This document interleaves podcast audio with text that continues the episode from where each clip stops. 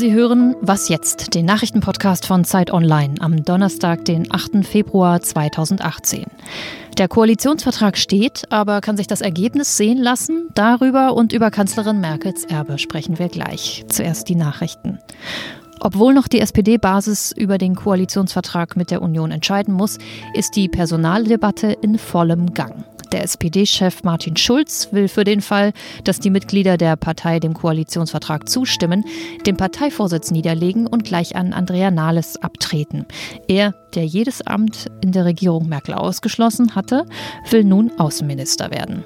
Nahles wäre die erste Frau an der Spitze ihrer Partei, die inzwischen knapp 155 Jahre alt ist haben lesbische Paare ein Recht auf künstliche Befruchtung. Dafür streiten zwei Frauen aus Frankreich und sind bis vor den Europäischen Menschenrechtsgerichtshof in Straßburg gezogen.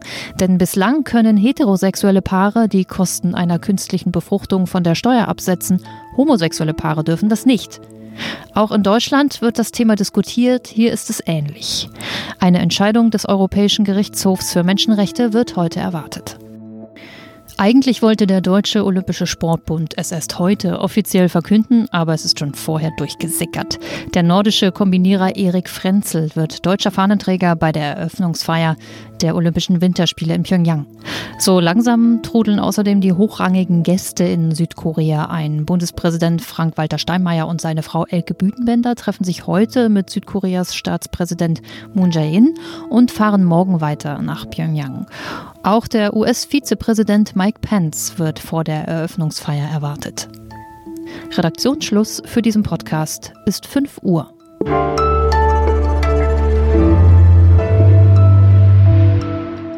Ich bin Wiebke Nauhauser. Hallo. Wir sind also einen Schritt weiter. Viereinhalb Monate nach der Bundestagswahl haben sich Union und SPD auf einen Koalitionsvertrag verständigt. Der ist umstritten. Die einen sagen, da ist doch viel Gutes drin, die anderen sagen, das ist das übliche Klein-Klein und die Fortsetzung des Stillstands oder noch Schlimmeres. Lenz Jakobsen ist stellvertretender Ressortleiter Politik, Wirtschaft und Gesellschaft bei Zeit Online. Lenz, ist das jetzt ein schlechter Koalitionsvertrag oder ein guter? Oder ist er immerhin gut genug? Ähm, ich glaube, er ist sehr gut für das, was er sein kann. Er kann nicht mehr sein als das, was er ist. Das klingt jetzt äh, ein bisschen floskelig und tautologisch, aber eigentlich geht es, glaube ich, genau darum, ähm, dass eine große Koalition nun mal nur Dinge machen kann, die äh, die beteiligten Parteien untereinander als Kompromiss ausmachen. Und diese Parteien regieren schon lange zusammen, die kennen sich gut. Das heißt aber auch, das, was sie machen, be bewegt sich innerhalb eines relativ engen Korridors von Vorstellungen davon, was Politik so kann und soll. Und ich glaube, dass es in Deutschland mittlerweile, wie in vielen anderen europäischen Ländern auch, ein relativ großes Bedürfnis danach gibt, irgendwie mal was Neues anzufangen. Also nach, nach mehr Schwung, nach mehr großen Ideen, nach letztlich mehr wuchtiger Politik. Und diesen Anspruch kann dieser Vertrag nicht erfüllen. Was man dem Vertrag Vertrag nicht vorwerfen kann, sondern was an den Umständen liegt. Einerseits wollen die Menschen nichts lieber als Sicherheit, andererseits wollen sie Aufbruchstimmung und Neues. Was soll denn das genau sein, dieses Neue?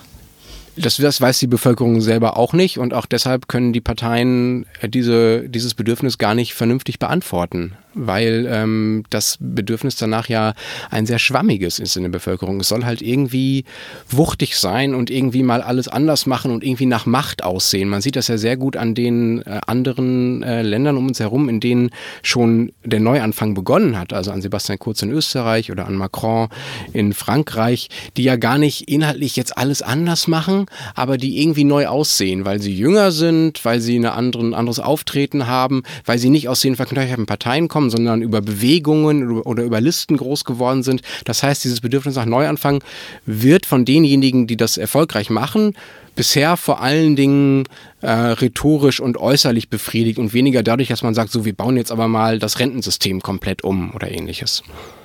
Was glaubst du, wie werden die Parteien rechts und links der GroKo den Koalitionsvertrag bewerten oder auch für sich nutzen? Naja, also äh, Dietmar Bartsch, der Fraktionschef der Linkspartei, hat jetzt die SPD schon dazu aufgerufen, die SPD-Basis doch bitte beim Mitgliederentscheid gegen diesen Koalitionsvertrag zu stimmen. Ähm, es gibt ja die Theorie, dass die großen Koalitionen immer die Ränder stärken. Ich folge dieser Theorie nicht. Ich glaube, dass äh, das, was die Ränder stärkt, äh, eine Verkrustung in der Mitte ist. Also wenn die Parteien in der Mitte sich nicht genug bewegen und äh, nur ihren Proports äh, verfolgen, dann stärkt das die Ränder. Wenn die Parteien in der Mitte sich auch um die Wähler mitkümmern, die vielleicht auch eher am Rand gewählt haben, ähm, dann kann es sein, dass die Radikalen dadurch nicht gestärkt werden. Aber man muss ja auch sagen, es ist ja auch wichtig, dass es eine lebendige Opposition gibt und es ist ja auch gut, dass diese GroKo ähm, die vermeintlich kommende Oppositionsparteien hat, die auch tatsächlich was dagegen zu sagen haben und die ja anders als in der letzten Legislaturperiode auch relativ viel Wucht haben im Parlament. Also es sind ja diesmal viel mehr Oppositionsparteien da. Das heißt, wir werden viel lebendigeres Gegeneinander haben, als wir das in der letzten Legislaturperiode hatten. Das ist eigentlich gut. Dankeschön. Lenz Jakobsen zum Koalitionsvertrag von Union und SPD.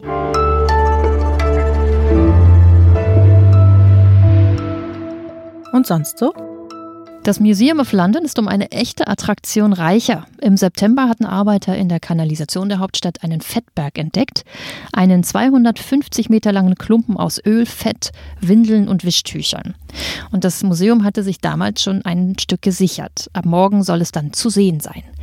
Der Berg soll Zitat, Fragen dazu aufwerfen, wie wir heute leben, allerdings präpariert, damit er nicht mehr so stinkt. Wenn wir mit der Wegwerfgesellschaft konfrontiert werden, dann doch bitte clean.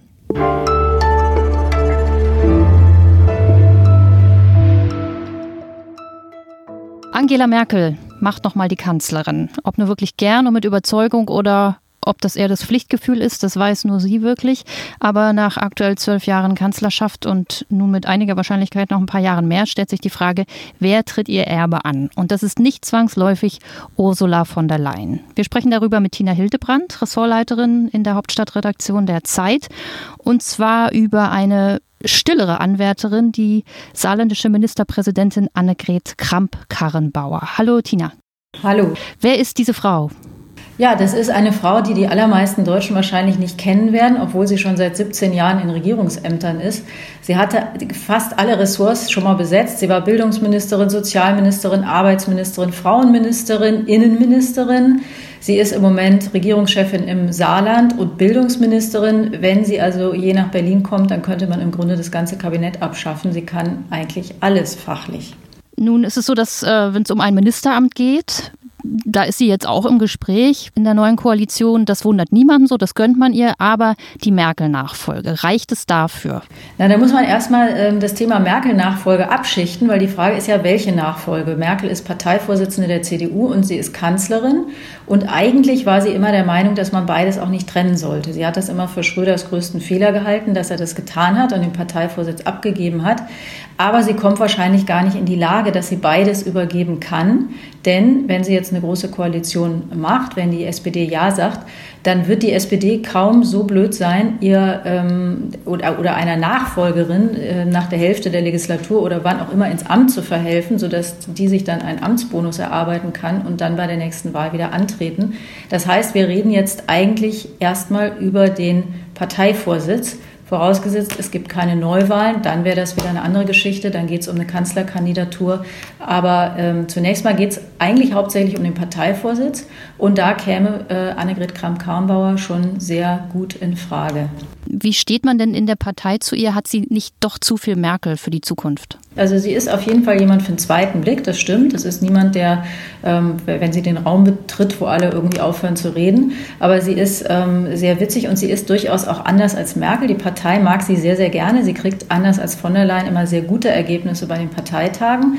Ähm, und sie ist, sie hat sich auch in der Flüchtlingspolitik, das ist ja so im Grunde der Lackmustest ein bisschen geworden, hat sie sich schon sehr deutlich auch von Merkel unterschieden. Sie hat zwar die große Linie mitgetragen, aber sie war an vielen Punkten auch deutlich härter, wenn es um das Einfordern von Regeln ging, von Ordnung, von Steuerung. Und sie war die erste weibliche und ich glaube damals auch jüngste Innenministerin. Also sie hat auf diesem Feld, wo man immer seine Toughheit unter Beweis stellen kann und muss, da hat sie auch einiges zu bieten. Also das wäre nicht einfach Merkel pur. Vielen Dank. Ja, gerne. Ein ausführliches Porträt über Annegret Kramp-Karrenbauer von Tina Hildebrandt lesen Sie in der aktuellen Printausgabe der Zeit. Das war der Nachrichtenpodcast Was jetzt bei Zeit Online.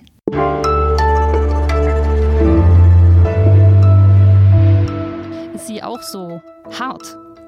Nee, also hart ist Merkel ja auch nicht.